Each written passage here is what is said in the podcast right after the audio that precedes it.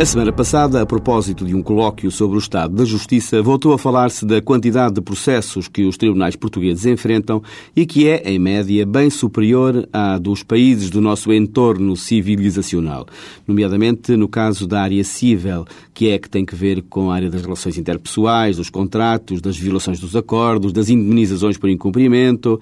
Enfim, aquela que respeita a autonomia privada das pessoas e em que, eh, na presença de um conflito, se recorre ao tribunal para, com o seu poder de soberania, dar razão a quem a tem. O que o cidadão comum normalmente não tem é a noção do que se faz com os processos nos tribunais.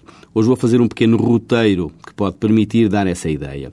O processo entra no tribunal com a petição inicial, em que o autor descreve a situação de conflito, expõe os factos, diz quais são, em seu entender, as leis que se aplicam e termina com o pedido expresso que formula e que vai delimitar a intervenção do juiz.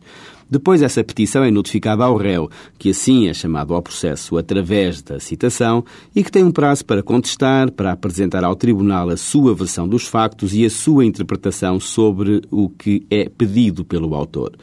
A seguir, entra-se na fase chamada do saneamento da ação, em que cabe ao Tribunal ou resolver logo o processo, se for possível, ou selecionar entre os factos alegados pelo autor e pelo réu aqueles que podem já ser dados como provados e assentes e aqueles sobre os quais terá de ser produzida a prova no julgamento. É um trabalho de limpeza e concentração, porque muitas vezes as petições e contestações têm quilómetros de palavras e considerações que em nada interessam à decisão da causa e é preciso expurgar.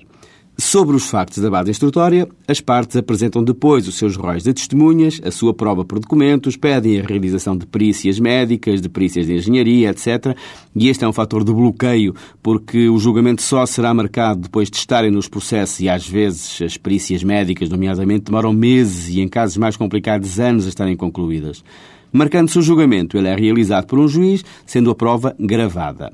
Ouvidos os depoimentos, as testemunhas e ponderada toda a prova, o juiz, fim da audiência, profere um despacho quanto aos factos constantes da base instrutória, dizendo quais são os que considera provados e não provados e em que medida, fundamentando as razões por que o faz, com base em que prova e em que raciocínios.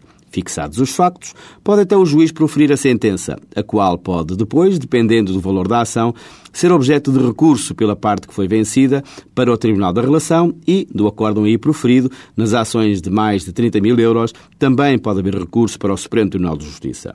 Assim até não parece muito complicado, mas multiplicado por milhares de ações, a situação já se torna de alguma difícil gestão. O objetivo principal é o de procurar resolver um conflito, ouvindo sempre as duas partes e garantindo que ambas jogam equilibradamente com as mesmas armas. O problema de tudo isto é que o processo civil tanto pode ser bem utilizado como pode ser mal, ainda que de forma legítima. E é tão fácil fazer atrasar processos.